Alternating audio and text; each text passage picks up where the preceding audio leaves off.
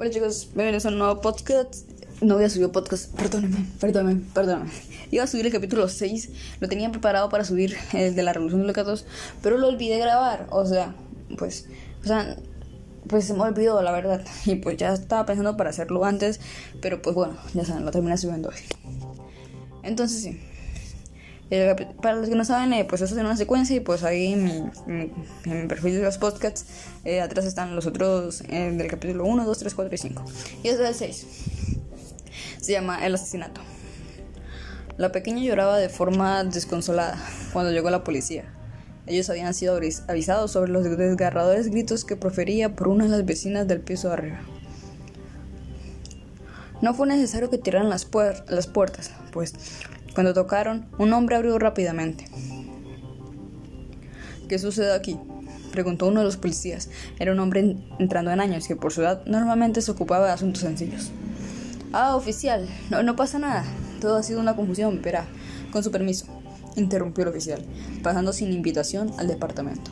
Detrás de él entró una mujer muy joven, vestida con el uniforme de la policía, quien estaba apenas en sus primeros días de entrenamiento de campo.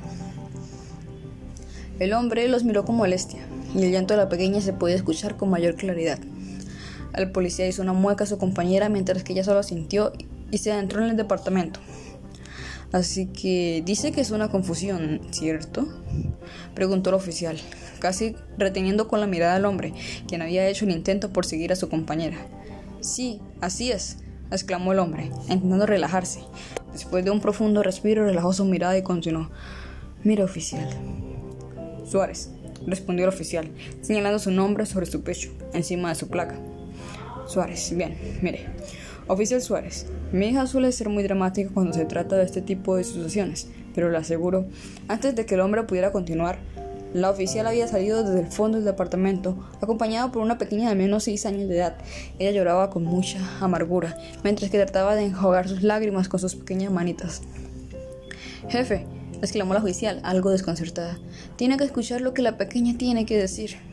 El oficial la miró, extrañando extrañado.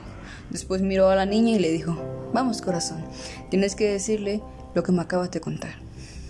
La pequeña trató de articular las palabras, pero solo podía llorar con mucho sentimiento. El hombre, algo nervioso, trató de acercarse a la niña, pero la oficial, colocando a la pequeña detrás de ella, lo apartó con un fuerte empujón. Ni siquiera pienses en acercártele. Monstruo, exclamó la oficial. El hombre y el oficial Suárez solo mostraron una mirada de confusión. Por favor, cariño, dile a él lo que me contaste, dijo la niña, dijo a la niña, mirándola a los ojos. La pequeña todavía sollozando asintió, suspiró y comenzó a hablar. Señor, yo, yo estoy muy triste porque mi papá mató a mi hermoso hermano Paco y yo tuve que verlo todo. La voz de la niña causaba ternura, tanto por su forma tan educada de hablar como por sus sollozos. ¿Este hombre es tu papá? preguntó el oficial Suárez, mirando fijamente al hombre. Sí, él es mi papá, respondió la pequeña, llorando. El oficial desfundó rápidamente su arma y la apuntó al hombre. Él, confundido y asustado, simplemente alzó las manos. Oficial, usted está cometiendo un atropello. No puede entrar hacia mi casa y apuntarme con un arma. Cierra la boca, maldito generado. Estás bajo arresto. Mantén las manos arriba, gritó el oficial. Un grupo de vecinos chismosos ya se encontraban afuera del departamento observando toda la escena y murmurando. Oficial, por favor, pida un equipo. Es que usted no entiende, gritó el hombre, asustado y aún con las manos arriba. Esto es solo una confusión. Por favor, mi amor, cuéntale lo que pasó a estos oficiales, por favor. Rogó la pequeña, casi llorando. Ella Miró al oficial, que aún la tenía detrás de ella y se encontraba solicitando apoyo por radio. Después miró al oficial Suárez y dijo,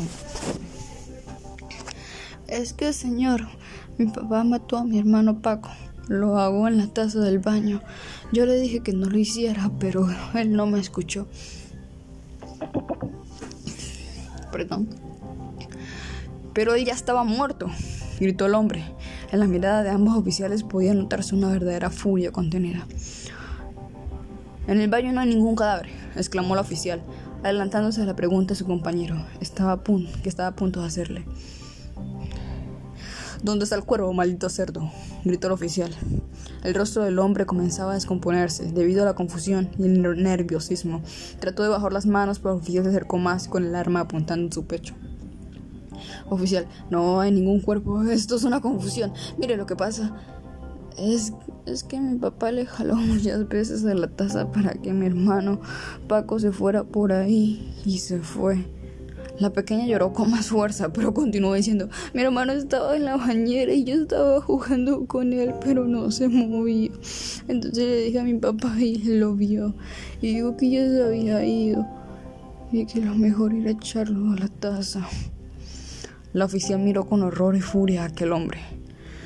Es usted un asco, exclamó el oficial, casi escupiendo en el rostro del hombre. No solo causó que un pequeño muriera por dejarlo descuidado en la bañera, sino que intentó deshacerse del cuerpo echándole por el retrete. ¿Cómo es posible que el cuerpo se fuera por ahí? preguntó el policía. El hombre no sabía qué responder. Se veía pálido y completamente confundido.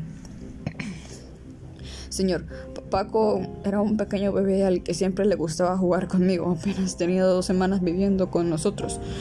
Lo extraño mucho. interrumpió la pequeña, para después con más amargura.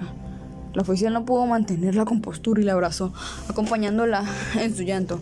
No pasó mucho tiempo para que otro par de oficiales llegaran a la escena del crimen. Muchos de los curiosos habían puesto a grabar con su celular, otros gritaban a los policías para que llevaran a aquel hombre. Uno de los oficiales, que llegó de apoyo, le colocó las esposas al hombre de forma violenta mientras el oficial Suárez daba indicaciones. Después, con la misma mueca de desagrado, se acercó al hombre y le dijo, no sabes cómo es que le vas a los desgraciados como tú en la cárcel. Pero no puede ser, exclamó el hombre, ya sin poder contener el llanto. Todo esto solo por un pez. El oficial Suárez, sin terminar de comprender las palabras del hombre, se acercó a la pequeña y le preguntó, Hija, ¿tu hermano Paco es un pez? Sí, respondió la pequeña todavía llorando. Era un hermoso pececito, pero más que un pez era mi hermano, porque él me quería siempre y quería jugar conmigo y yo lo sacaba de su pecera para que se metiera conmigo a la bañera. El oficial Suárez pasó todo el día en aquel lugar mientras los peritos hacían las investigaciones correspondientes. Después de abrir y revisar todas las tuberías de desagüe del departamento y los demás departamentos inferiores, se recuperó el cadáver de un pequeño luchador de Cian, también conocido como pez beta. Una semana después, el oficial Suárez ya había iniciado los trámites para su jubilación. Nadie sabía si la causa había sido la vergüenza o que reconoció que ya no era apto para el puesto. Mientras tanto, a la novata se le conoció toda su carrera como el oficial beta. Wow. Entonces, chicos, ¿qué les pareció este capítulo? A mí en lo personal me pareció algo, algo chistoso porque porque en su personal esto, o sea, todo el drama y toda la policía por un pez, o sea, ya ya vemos, ya tenemos el primer capítulo que era el de la esposa que nos hacía, el segundo era el drogadito, el tercero el de los aliens, el cuarto el de la revolución de los taxis y el quinto fue el de los el sacerdote y el padre borracho y ahora tenemos este que es el de pez. ¿Quién nos traerá el próximo capítulo de este gran libro? La revolución de los gatos, no lo sabemos. Entonces nos vemos en un próximo capítulo. Esto es Hegel Solar por noches y día de insomnio con una taza de café. Los quiero, tomen agüita y cuídense.